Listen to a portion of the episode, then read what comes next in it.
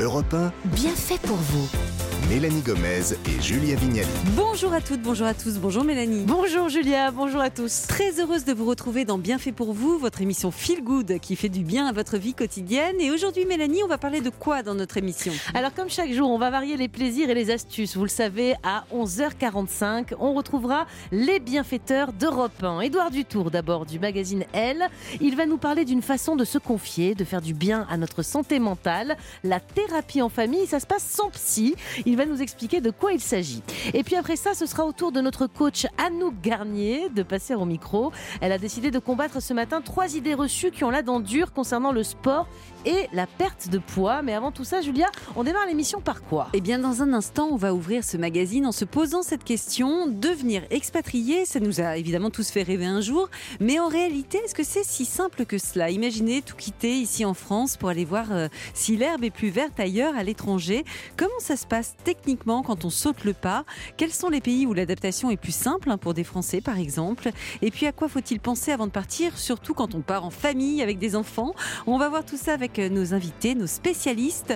Nous recevrons Marjorie Murphy, ancienne expatriée et fondatrice de l'agence Double Monde, ainsi que Stéphanie Merland, directrice associée d'Expat Communication.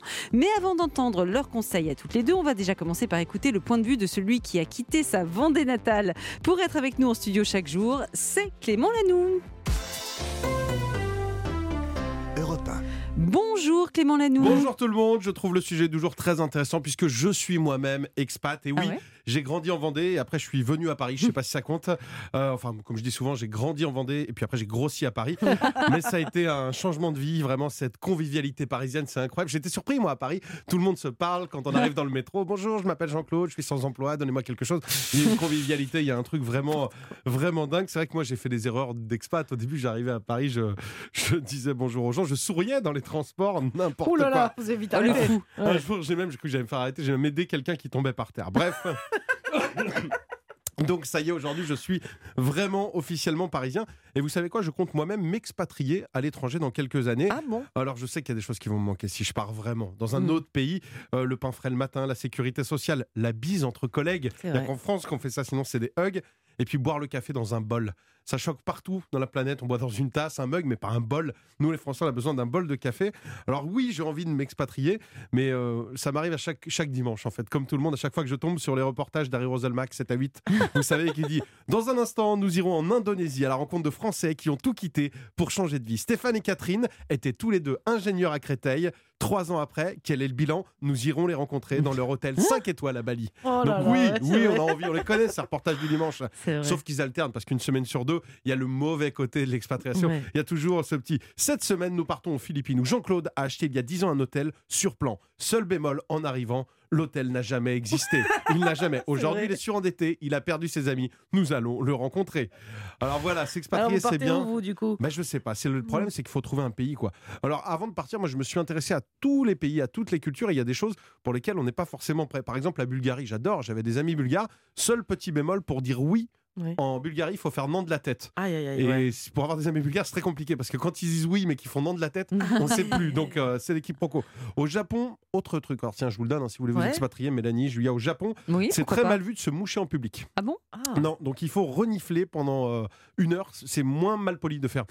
Vous savez, Oh, ce bruit bah, horrible. Moi je préfère qu'on se mouche. Hein. Je suis d'accord. En Slovénie, par exemple, interdit de rentrer dans une maison avec des chaussures. Si vous arrivez chez quelqu'un, il faut des chaussons pour tout le monde. Ça, ça Ah oui. dérange pas. Non, Ça, moi j'aime bien. Ouais, Allez, on part sur la C'est propre, ça plaît ça. En Corée du Sud, très Mhm. mal poli si vous êtes au restaurant, vous ne pouvez pas commencer à manger ni sortir de table sans que la personne la plus âgée vous y ait autorisé. Oh là là, oui. C'est des choses à savoir, je le donne pour nos éditeurs. ouais, bien, si vous voulez partir en, tiens, en République tchèque, on ne jette euh, jamais du riz sur les mariés. On jette des petits pois.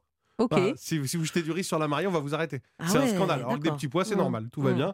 Euh, N'essayez pas d'être en avance au Venezuela. Ah. C'est très mal vu, et même à l'heure. Il faut absolument un quart d'heure, 20 minutes de Ça, retard. Julia, ça va vous aller, non Ouais, ça- ouais. moi j'adore. Ouais. Ouais, ah bah, Évidemment. donc ce sera le Venezuela, le Venezuela pour Julia, pardon. Et, euh, et puis petit tip, si vous partez en Chine, il y a beaucoup d'endroits où il ne faut pas offrir des fleurs, c'est le symbole de- de- du deuil. Vous Ah. pensez être romantique et non, finalement c'est un peu raté. Ouh, il faut s'adapter, hein, Voilà. quand même. Vaut mieux se renseigner avant. hein. Je crois que je vais retourner en Vendée, ce sera mieux pour tout le monde. Merci beaucoup Clément Lanoux pour cette chouette intro. Il est temps maintenant d'accueillir nos invités. Marjorie Murphy, bonjour. Bonjour Mélanie. Vous êtes euh, une ancienne expatriée, on va en parler. Vous êtes également la fondatrice de l'agence de podcast Double Monde. Alors avec nous également, il y a Stéphanie Merlan. Bonjour, merci d'être avec nous. Bonjour. Alors vous êtes directrice associée de Expat Communication. Marjorie, on va commencer par vous. Donc Oui. en 2006, vous avez décidé de quitter la France pour le Canada. Et je crois que pour vous, en tout cas dans votre histoire, c'était une décision qui a été guidée par l'amour. hein. C'est ça, est-ce que vous nous donnez un petit peu le, le contexte? Oui, c'est ça. C'est-à-dire que j'avais rencontré un Canadien, enfin anglo-canadien, britannico-canadien si vous préférez, donc qui pouvait vivre en Europe, euh, mais qui ne trouvait pas euh, de travail, puisque euh, je vais commencer bien avec la France, pardon, mais euh, on est un peu dans les cases ici. Donc si on n'est pas parfaitement bilingue et français, où on parle très bien français, c'est difficile de trouver un travail. Or, il avait des, un master de droit, enfin voilà, et il était barmaid depuis 7 ans. Donc il y a un moment donné, bon, donc il voulait retourner dans son pays pour avoir un vrai travail, en tout cas dans sa tête de vrai. hein, je, ne, je ne juge pas les autres métiers évidemment. Et, donc il m'a dit, bah écoute, euh, voilà, moi je, je n'en peux plus. Or, euh, moi, j'avais un boulot qui me plaisait pas mal, que je venais d'avoir dans une grande radio.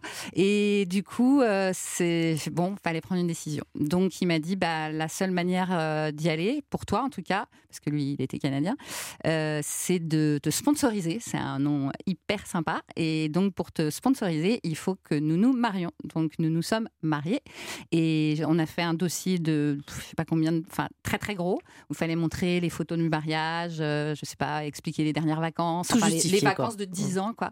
Et voilà, et on s'est mariés, on est parti avec ce dossier. J'ai attendu quelques mois pour avoir ma carte de résidente permanente.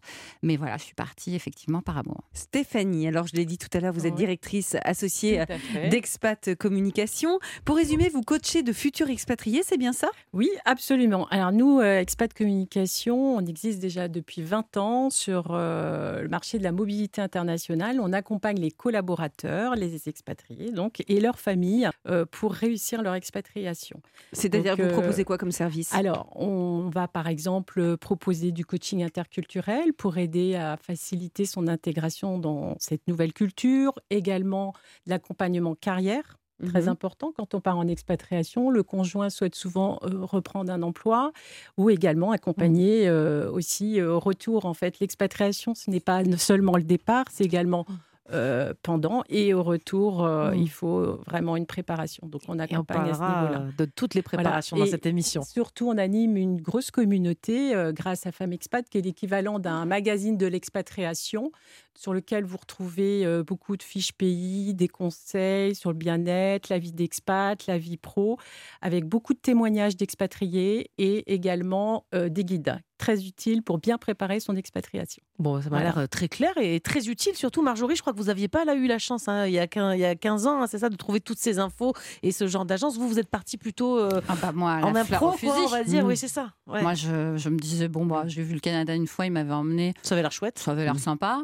Donc, euh, puis, il était canadien surtout. C'était où euh, au Canada? Ouais, à Toronto. Ah, ça va, Donc, une grosse ville quand même. Voilà, de toute façon, j'avais du mal à aller ailleurs, mais euh, j'aurais pu aller à Montréal, cela dit. Mais comme il était anglophone, il est toujours d'ailleurs, mais euh, et puis même c'était sympa, c'était marrant, c'était l'aventure. Mm. Euh, bon, euh, évidemment, euh, l'arrivée euh, après. euh, bon, j'avais déjà vécu à New York un an, donc je savais un peu ce que c'était quand même d'être euh, immigré à Mm. à l'étranger, être expatrié, parce qu'il faut aussi faire la différence. Mais euh, mais quand même, on arrive dans une autre culture. hein. On a beau Mm. dire c'est l'Occident, mais c'est quand même autre chose. hein. C'est pour ça que vous avez créé d'ailleurs ce podcast euh, Ex-Expat dans lequel vous donnez la parole à des anciens euh, expats. C'est pour faire justement comprendre qu'une telle aventure, ça fait rêver, mais c'est pas toujours aussi simple qu'on peut l'envisager. Alors pas complètement parce que ce podcast je l'ai fait quand je suis rentrée au bout de Mhm. 9 ans. Donc Mhm. en fait c'est plutôt pour expliquer aux gens que le retour est difficile. Mm. L'expatriation c'est une Ça aventure.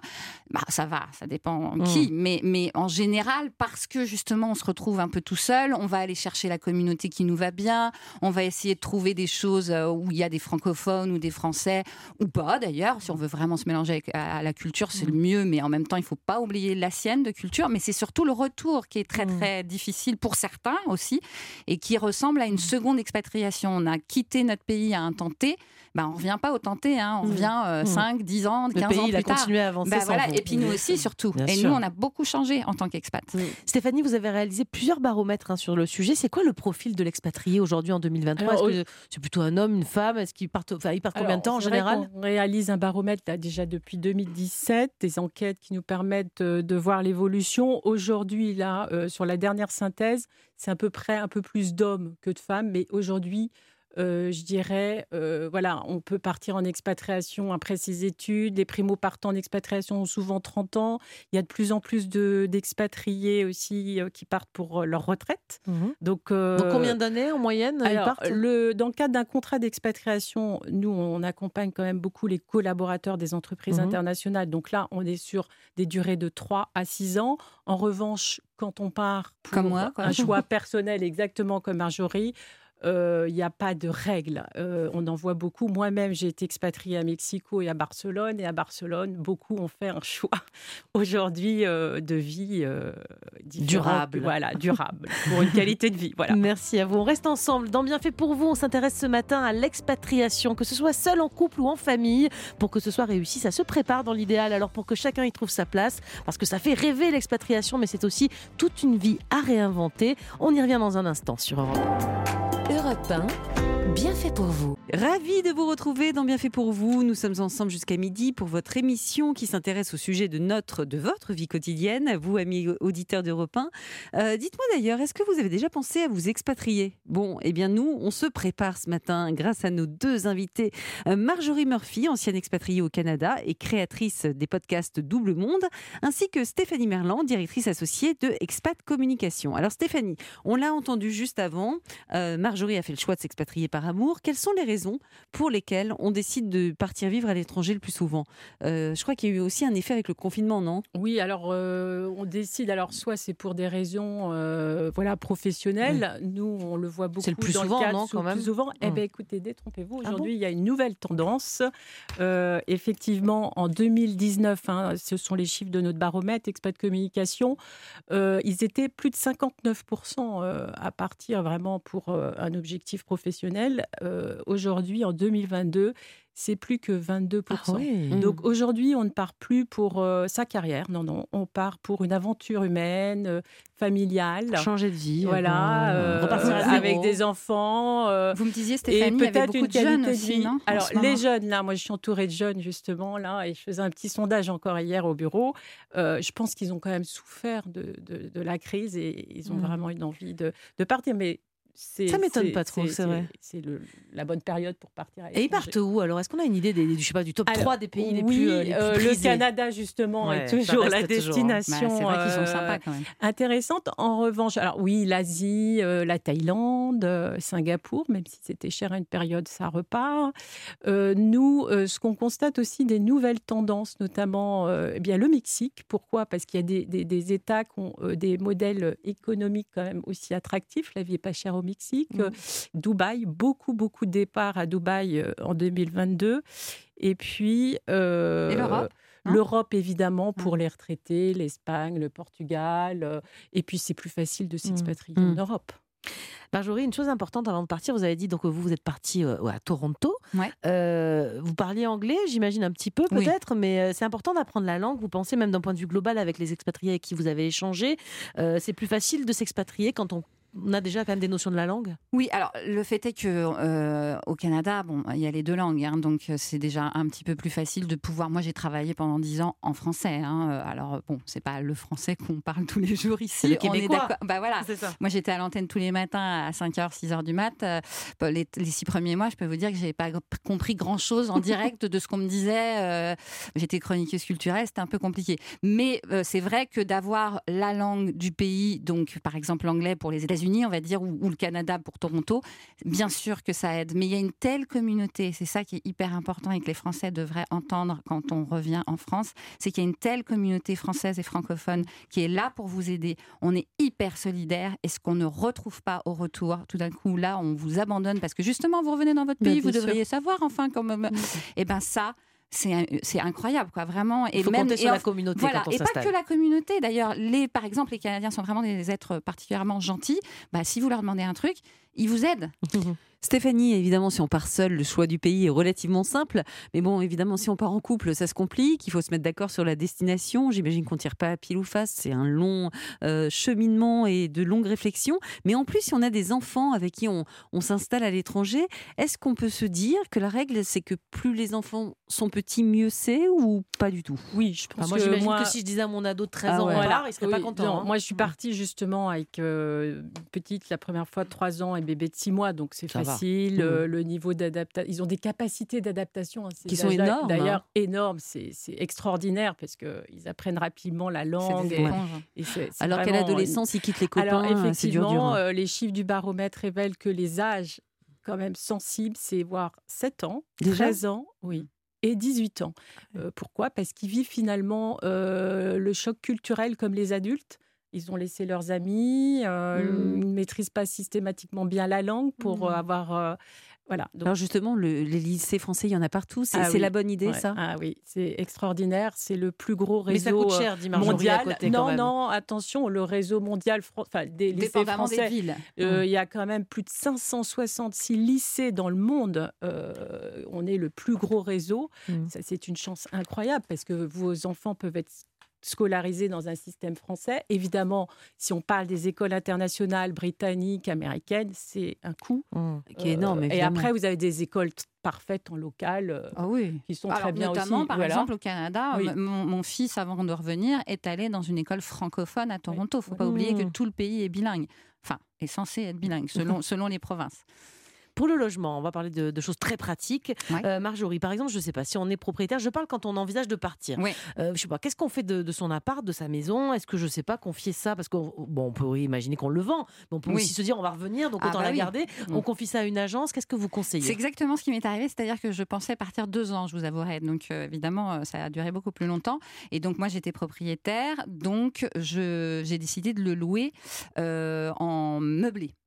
Euh, bon, ce qui est très bien, mais en fait, si vous restez beaucoup plus longtemps, qui s'en occupe? Alors, au début, j'ai demandé à des agences de venir. C'était une fortune. Ils prenaient des photos, mais les photos n'étaient pas assez bien, je sais pas quoi. Bref, on a décidé de demander ça aux parents, ce qui fait quand même un, à la fois un coût et, euh, et de temps et Mmh. d'argent pour euh, les parents, et qu'au bout de 9 ans, c'était fatigant. Et le pire, c'est que du coup, je dis ça rapidement, mais que cette, ce- cette résidence, qui était euh, donc ma résidence principale, est devenue secondaire, puisque je l'ai euh, louée pendant 10 ans. Donc quand j'ai voulu la revendre, et ben après, euh, il y avait la plus-value, la, la Ah plus-value, oui, etc. ouais. Bref, Mmh. donc il faut faire très attention Donc il vaut mieux ça. liquider, vous pensez Bah, ça- oui, peut-être, peut-être, je ne sais pas. Stéphanie, on parlait du choix du pays tout à l'heure, mais c'est aussi en fonction de ses moyens et de son compte en banque. Non, il y a des pays, j'imagine, qui exigent un minimum d'économie. Quel pays exige justement un certain niveau de vie et ceux pour lesquels c'est plus facile d'accès? Vous parlez du Mexique qui était plutôt bon marché. Oui, Est-ce qui que- attire encore aujourd'hui. Euh, c'est vrai que de vivre en Suisse, je suppose, et vivre en Espagne, C'est pas la euh, même. C'est pas la même. Le logement. euh, donc voilà. Après, j'ai pas réellement de, de chiffres. Je, je je sais pas si Mm. voilà. Bon, et Je peux vous dire qu'au Canada, par Mm. exemple, il faut prouver qu'on a 2500 dollars. Voilà. Enfin, ça, c'était quand je suis partie. Mais De que réserve, quoi. de- sur une- un compte en banque, il Ah faut ouais. prouver. Ah oui, Ah, oui, oui. d'accord. Oui, on n'arrive pas les mains dans les Ah, poches, non. quoi. Et dites-moi, Marjorie, euh, peu importe le pays dans lequel on s'expatrie, il faut s'attendre, j'imagine, à un moment donné, à avoir un manque de la France. Est-ce que vous l'avez eu et à- au bout de combien de temps? Et c'est quoi qui vous a manqué moi, plus? je, je rêvais de la France. Je, je- je faisais des, des rêves. Est-ce qu'on peut dire des rêves ou des cauchemars J'en sais rien parce que euh, ce qui m'a manqué le plus, c'est les Français. Même si on les rencontre euh, là-bas, Mm. euh, c'est le saucisson, le camembert. Et... Mais parce qu'il y en a là-bas hein, du saucisson et du camembert, mais c'est pas vraiment la même en fait Mm. quand vous êtes en, Et pourquoi les Français, ça vous manquait? Pas parce que ils, aiment débattre, ils aiment s'engueuler, ils sont, ils ont un avis sur beaucoup de choses, euh, et qu'on- quand, on, quand on se plaint qu'ils se plaignent, euh, alors c'est vrai. Euh, ça c'est clair, mais ça fait aussi du bien par rapport à d'autres cultures qui parfois peuvent être un peu lisses, en tout cas par rapport à nous. On est quand même un. un- On a des aspérités, on Ah, va on a- dire. voilà, c'est le mot. C'est ça. le mot. Stéphanie, une dernière question. Euh, Vous conseillez aussi de rester en permanence en contact quand on est sur place avec le consulat et l'ambassade française du pays. Pourquoi c'est si important? Alors, euh, d'une part, euh, c'est important parce que, alors, pour moins de six mois, euh, vous partez. euh, c'est important, Ouais. étudiant quand même, je le dis, hein, de Mm. s'inscrire. Il y a Ariane. En revanche, quand on part pour une expatriation, c'est important d'une part pour les démarches administratives, hein, tout simplement. Vous perdez votre passeport, il faut refaire le passeport. Ou alors, euh, on ne sait jamais. euh, des troubles dans le pays, hein, euh, ou comme on l'a vu avec la crise sanitaire, c'est quand même quoi. le consulat qui va vous donner les démarches, les comportements à suivre. Donc c'est quand Mhm. même essentiel, oui, d'être inscrit Et les au naissances consulat. des enfants, Voilà, et les naissance, votes, tout à fait. les élections. oui, évidemment, oui. Donc, pour tout ça, c'est très ouais. important. Ouais, Eh bien, c'est très clair. Merci. On reste encore ensemble. Si vous rêvez d'un jour peut-être vous expatrier à l'étranger, vous êtes au bon endroit avec nous sur Europe 1. Dans quelques minutes, on va voir euh, aussi le, que le retour au bercail, lui aussi, doit être euh, anticipé parce que même si on rentre à la maison en France, en fait, c'est c'est pas toujours si simple. À tout de suite sur Europe 1.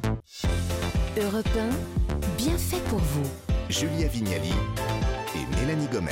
Soyez les bienvenus si vous nous rejoignez sur Europe 1 et merci d'être avec nous. Si vous êtes avec nous, bien sûr, depuis 11h, on s'intéresse aux aspects très pratiques de l'expatriation ce matin, au-delà du rêve que l'on peut tous avoir un jour de partir vivre à l'étranger. Alors pour en parler, on est toujours avec Marjorie Murphy. Elle a vécu plusieurs années au Canada en famille. Elle est aujourd'hui cofondatrice de l'agence de production de podcast Double Monde. Et puis avec nous au studio également, il y a Stéphanie Merlan, euh, directrice associée de Expat Communication. Alors Stéphanie, on parle un petit peu de, on va parler un petit peu du retour au bercail à présent. On imagine que, je sais pas, bah, c'est simple. hein. Après tout, on rentre euh, à la maison, on va reprendre sa vie d'avant après euh, quelques années d'expatriation. Mais en fait, attention, parce qu'un retour, ça s'organise aussi. Vous, le vôtre de retour, vous avez- vous l'avez dit tout à l'heure, vous avez été expatrié dans deux pays différents, je crois. Il s'est bien passé, même parce qu'il était préparé. Moi, je, pense, voilà, ça s'est bien passé. Je suis rentrée avec des grands enfants, donc pas facile non plus, hein, avec des ados. Euh, je pense que ça s'est bien passé parce que voilà, j'avais anticipé.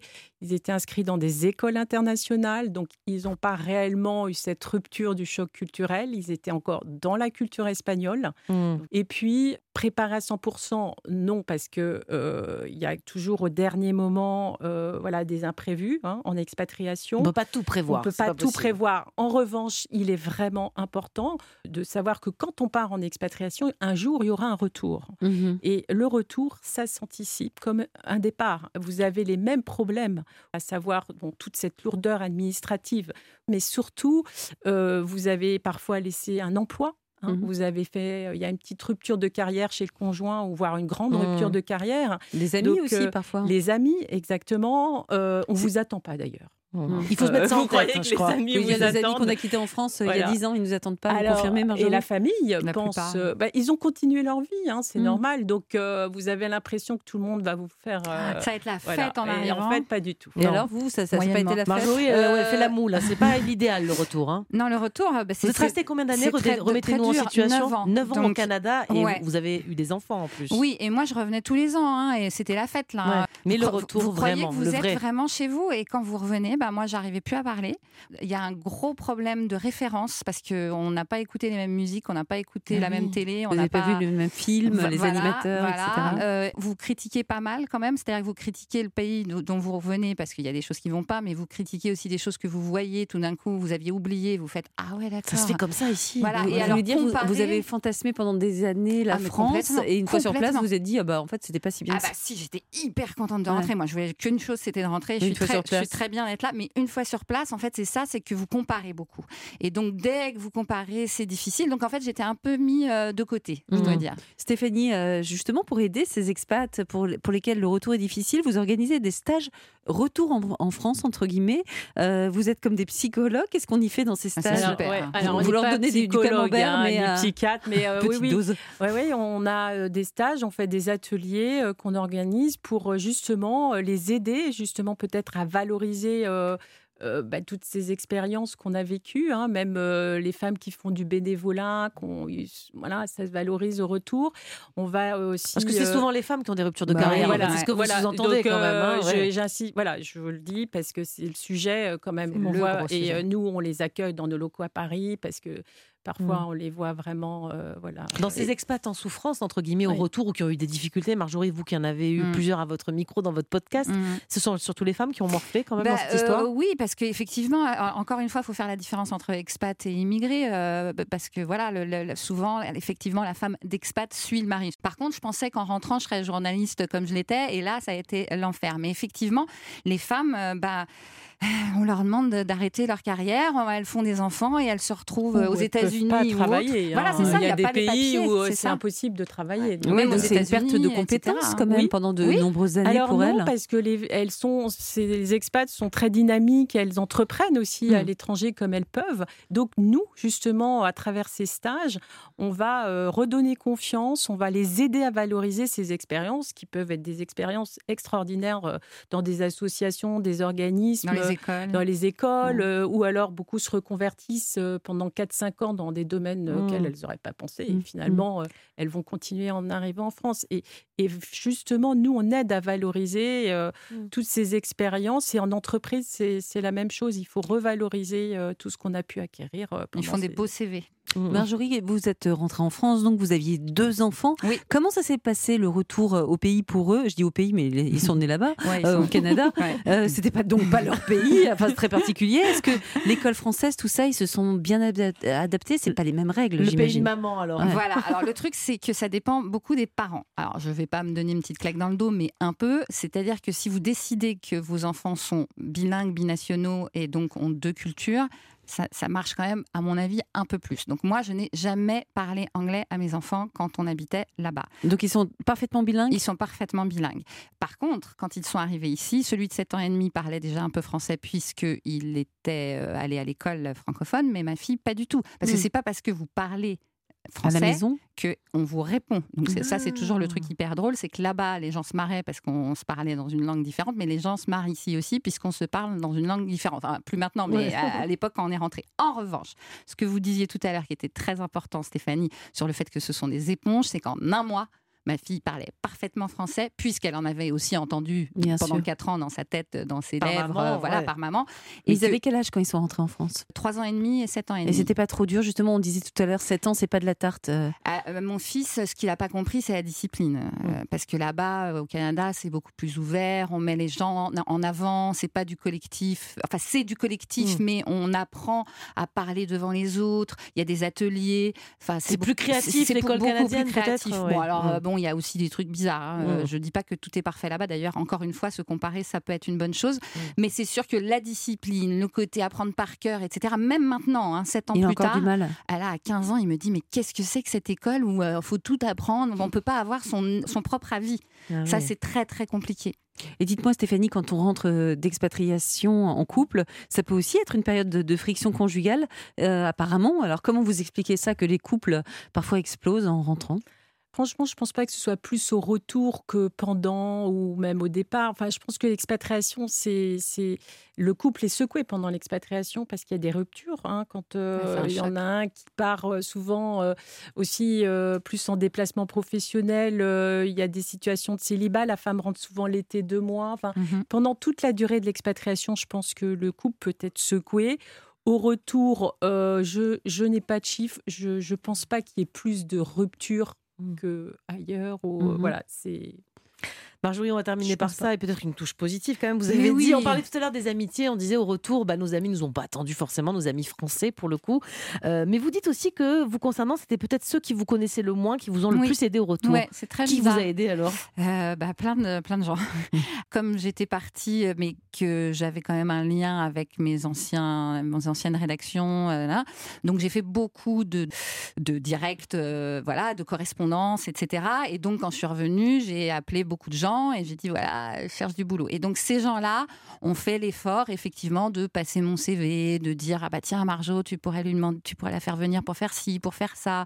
Donc euh, voilà. Et, et ces gens-là, euh, je les connaissais effectivement pas forcément. Et C'était pas vos meilleurs amis. c'était pas mes meilleurs ouais. amis, mais il faut quand même dire qu'il y a de très bons amis qui m'ont aidé Oui, sinon là, vous allez vous fâcher avec Voilà, tous vos ça. amis. hein. Mais il faut quand même dire quand même Ouais. qu'on vous laisse quand même vous démerder tout seul. hein. Euh, Il n'y a, pas- il y a pas cette solidarité qu'on peut trouver en Et expatriation. c'est quoi alors le meilleur conseil que vous donneriez retour Quelque chose de positif pour terminer cette émission. Bah vraiment le préparer avant de partir. Ouais, c'est le plus important. Puis, prépare. euh, garder son réseau aussi. Hein, Et garder son réseau, ouais. De garder le lien avec la famille, Mhm. les amis, avec la France. Enfin, je veux dire, à un moment, on rentre, donc euh, même les collègues hein, Ouais. professionnels, euh, ça Ouais, peut ouais. aider. Bon, euh, puis donc, il faut euh, garder les le lien. outils technologiques qu'on a. Exactement. pour- un Donc, euh, podcast que vous pouvez encore liens. écouter Voilà. euh, puisque je l'ai fait donc euh, ex-expat le podcast il y a je sais plus 70 épisodes bon j'ai un peu arrêté euh, depuis que j'ai créé mon agence de podcast mais il y a 70 épisodes qui donne des clés. Il y a Mm. des, des- des épisodes sur Expat Communication Oui, d'ailleurs. Donc euh, voilà, allez écouter parce que c'est vraiment important. Et il y a des forums, des sur sur Facebook. Il y a plein de gens maintenant qui se parlent entre eux, qui se donnent des, des, des tips, comme on dit. Bon, très bien. Merci beaucoup à toutes les deux d'avoir été avec nous hein. sur Europe 1 depuis 11h. Merci d'avoir répondu à nos questions pour une expatriation réussie. Je crois qu'on a donné pas mal de pistes, Julia. Oui, et dans un instant, c'est les bienfaiteurs d'Europe 1 qui vont nous rejoindre. Édouard Dutour va nous parler de la thérapie en famille. Alors attention, hein, c'est une thérapie sans psy. Il va vraiment falloir qu'il nous explique cette nouvelle tendance. Et puis avec la coach Anou Garnier, on va combattre trois idées reçues sur le sport et la perte de poids. Alors restez avec nous sur Europe 1. Europe 1, bien fait pour vous. Mélanie Gomez et Julia Vignali. Très heureuse de vous retrouver ici dans l'émission qui vous veut du bien sur Europe 1. Nous sommes avec vous jusqu'à midi. On va tout de suite saluer les bienfaiteurs d'Europe 1.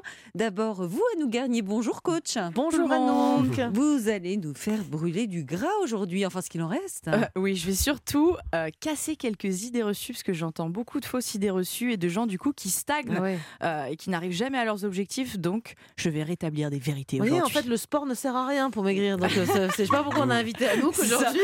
Ça, j'y ai renoncé, moi, définitivement. Allez, Anouk, on vous retrouve dans quelques instants pour rétablir la vérité. Pour l'instant, je me tourne vers Édouard Dutour. Bonjour, Édouard. Bonjour à toutes, bonjour à tous. Bonjour. Alors, vous allez nous parler de psychologie en famille aujourd'hui, c'est ça? Ben oui, aujourd'hui, je vais avoir une chronique qui va vraiment intéresser tous les parents, euh, et puis vous, les filles en particulier, parce que je crois que vous êtes toutes les deux mères euh, d'adolescents, si je ne me trompe Mhm, pas.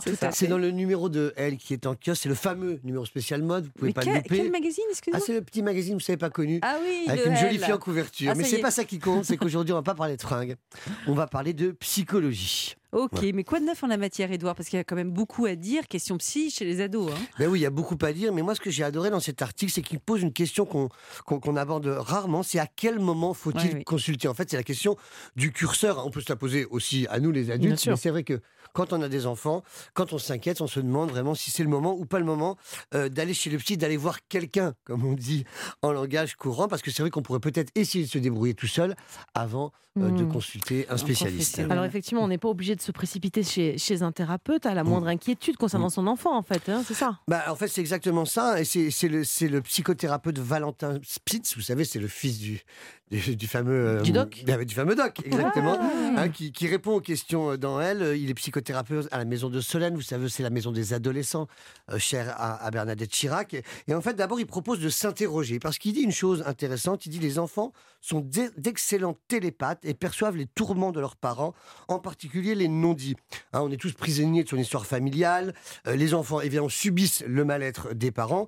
Et souvent, ça peut être une alerte euh, qui n'est plutôt une alerte des parents que des enfants. C'est-à-dire que lui, il dit que bien souvent, quand les parents viennent pour consulter avec leurs enfants, il envoie déjà les, en- les parents en psychothérapie avant d'envoyer les enfants Et en suivez fait, c'est pas regard. vos enfants qui vont mal, c'est vous, monsieur. Il y, a une hein. petite, euh, il y a une petite astuce pratique. Euh, il pense euh, évidemment euh, à l'introspection. Il dit avant d'embêter vos enfants en leur disant je vais t'envoyer voir quelqu'un, comme on dit, eh bien on peut se poser la question de ses propres émotions, de ses sensations. Pourquoi est-ce qu'on a réagi comme ça avec son enfant quel ado on était soi-même, hein, parce que parfois, souvent, l'ado que l'on voit sous nos yeux nous renvoie le propre ado qu'on était nous-mêmes, avec les souffrances qui vont avec. Est-ce que j'ai des soucis dans mon travail, dans mon couple, dans mon lit, j'ai envie de rajouter Euh, C'est des questions qui se posent avant d'embêter son enfant et de l'envoyer fissa, euh, s'allonger, consulter chez le psy. Bon, et euh, on peut aussi en parler de, des problèmes, en tout cas des émotions avec l'adolescent, non? C'est pas interdit ça. Bah oui, on se fait un petit débrief à Bah la oui. maison, en fait, hein, parce que c'est vrai que dans la vie, tout va vite. Mhm. En ce moment, eh bien, les parents euh, ne prennent plus toujours le temps d'écouter leurs enfants. C'est pas toujours de leur faute, mais la vie est rapide. Puis il y a les écrans qui prennent beaucoup de temps, comme on le sait.